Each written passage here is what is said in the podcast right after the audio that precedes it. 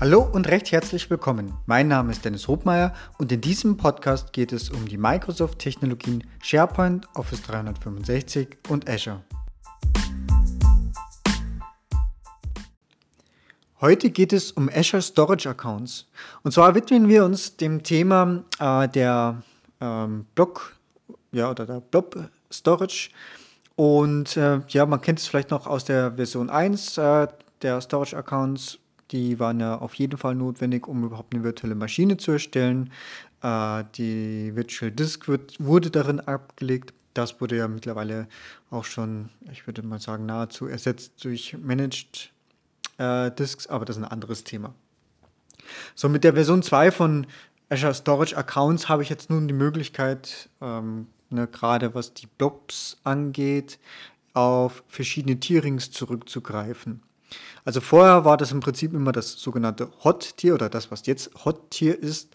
Das heißt, es war eigentlich immer ähm, schnell verfügbar. Es war immer ja, das, was im Prinzip jetzt ähm, ja, preislich identisch ist.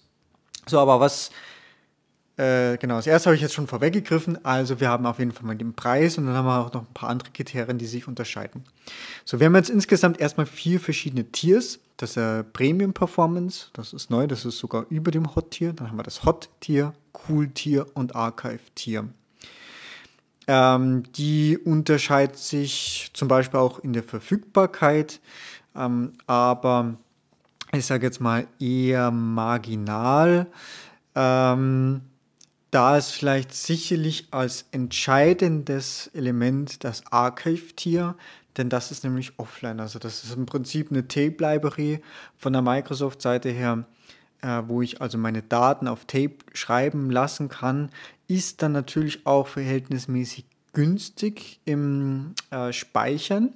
Allerdings muss man dann natürlich aufpassen, denn wenn ich dann was davon benötige, habe ich natürlich entsprechende ja, ich möchte jetzt sagen, einfach Zeiten bis zum Recovery oder bis meine Daten dann verfügbar sind.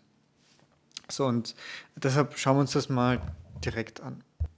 Also, wenn man sich halt typisch, wie man aus so einer Library oder einer Tape-Library kennt, dauert es natürlich zum einen, bis das dort rausgeschrieben ist und äh, man darf sich das, glaube ich, ein bisschen groß vorstellen, eine große Tape-Library. Und ähnlich ist es dann auch, wenn ich Daten wieder benötige. Nehmen wir mal an, wir haben da unsere 10 Terabyte rausgeschrieben. Und jetzt komme ich daher und brauche von den 10 Terabyte, brauche ich irgendwie ein Megabyte oder so. Wenn ich das jetzt einfach standardmäßig anstoße und sage, ich brauche diese eine Datei wieder, ähm, dann gibt es mal eine Vorlaufzeit von bis zu 15 Stunden. Ne? Das heißt, es, mein Restore-Job, das ist es im Prinzip, äh, wird der Tape-Library, Tape-Library ist wahrscheinlich Kleingriff, also dem äh, das Ganze in groß, also mein Auftrag wird äh, in Auftrag gegeben und äh, kann bis zu 15 Stunden, sagen sie, dauern, bis mein Auftrag bearbeitet wird. Sollte ich es schneller benötigen, gibt es auch so ein High Priority, das ist aktuell noch im Preview. Dann soll es auch in unter einer Stunde oder unter zwei Stunden zur Verfügung stehen oder mein Auftrag bearbeitet werden. Ähm, wird natürlich mit einem kleinen Obolus vergoldet. Ja, darüber hinaus äh, wird auch ein vorzeitiges äh, Löschen bestraft. Das heißt, Daten, die ich auf ein Archive-Tier schreibe, sollen mindestens 180 Tage ähm, gespeichert werden. So, das heißt, ne, das sind also ein halbes Jahr. Das ist also durchaus für Langzeit-Storage gedacht.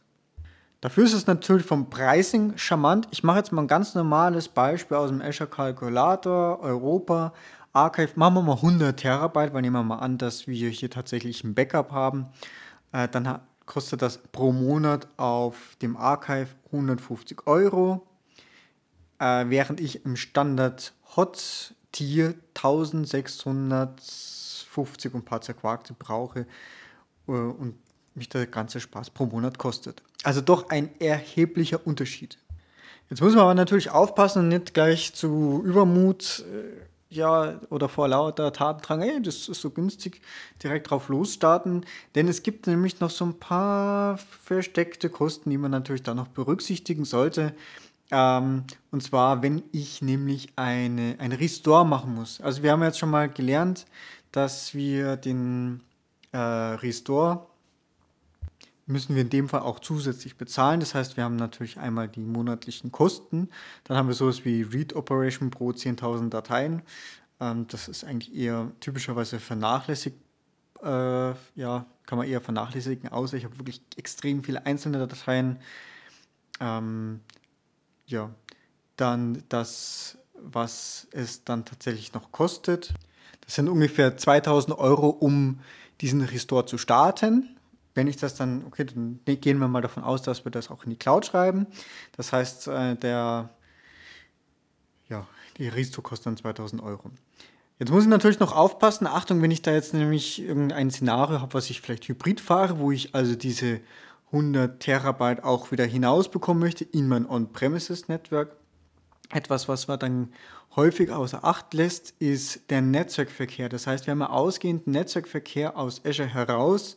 Das heißt, bei 100 Terabyte macht das ungefähr 7000 Euro aus. Also sprich ein, eigentlich den Hauptteil, den ich hier äh, habe, der in dem Fall vom Restore anfällt, beziehungsweise das wäre ohnehin, also sobald ich etwas aus Azure heraus bewege, ob das jetzt ähm, gerade jetzt ein, äh, über ein Azure Blob ist oder auch anderweitig, das ist einfach der Netzwerktraffic, den ich da immer mit reinrechnen muss.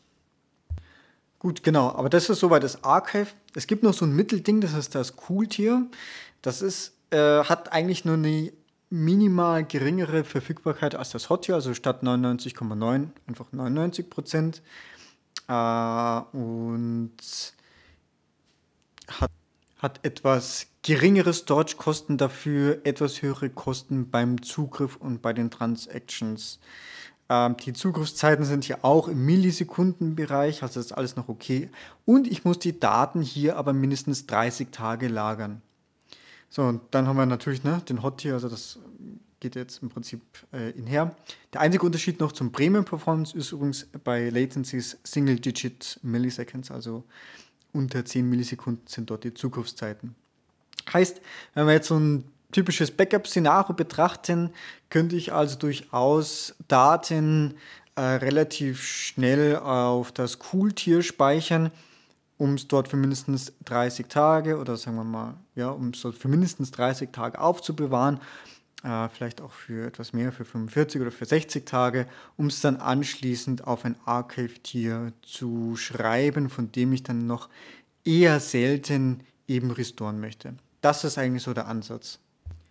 Jetzt kann man natürlich hier auch generell noch die Kosten ein bisschen optimieren, denn ich kann auch mittlerweile ähm, ein, die Preise, die ich gerade genannt habe, sind es Pay as you go, aber ich kann das mittlerweile auch die Storage-Kosten zumindest als Reserved oder vorab kaufen, das heißt dann auch One Year Reserved oder drei Years Reserved und kann mir bei den monatlichen Storage-Kosten durchaus etwas sparen.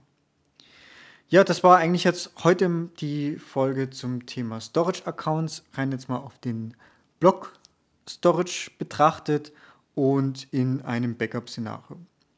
Wie gesagt, äh, das kann man sich durchaus auch mal in dem Kalkulator mal durchrechnen, was der Spaß dann ähm, kostet und gegebenenfalls ausprobieren.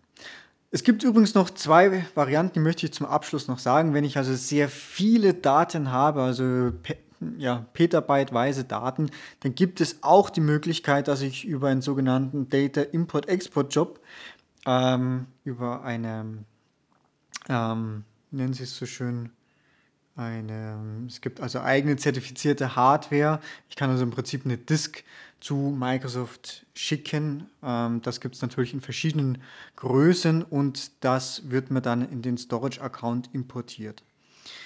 Ähm, Im Prinzip kann ich so einen Import-Export-Job ganz normal über das Azure-Portal auch beauftragen und kann so dann wirklich auch große Datenmengen äh, dort hinein transportieren.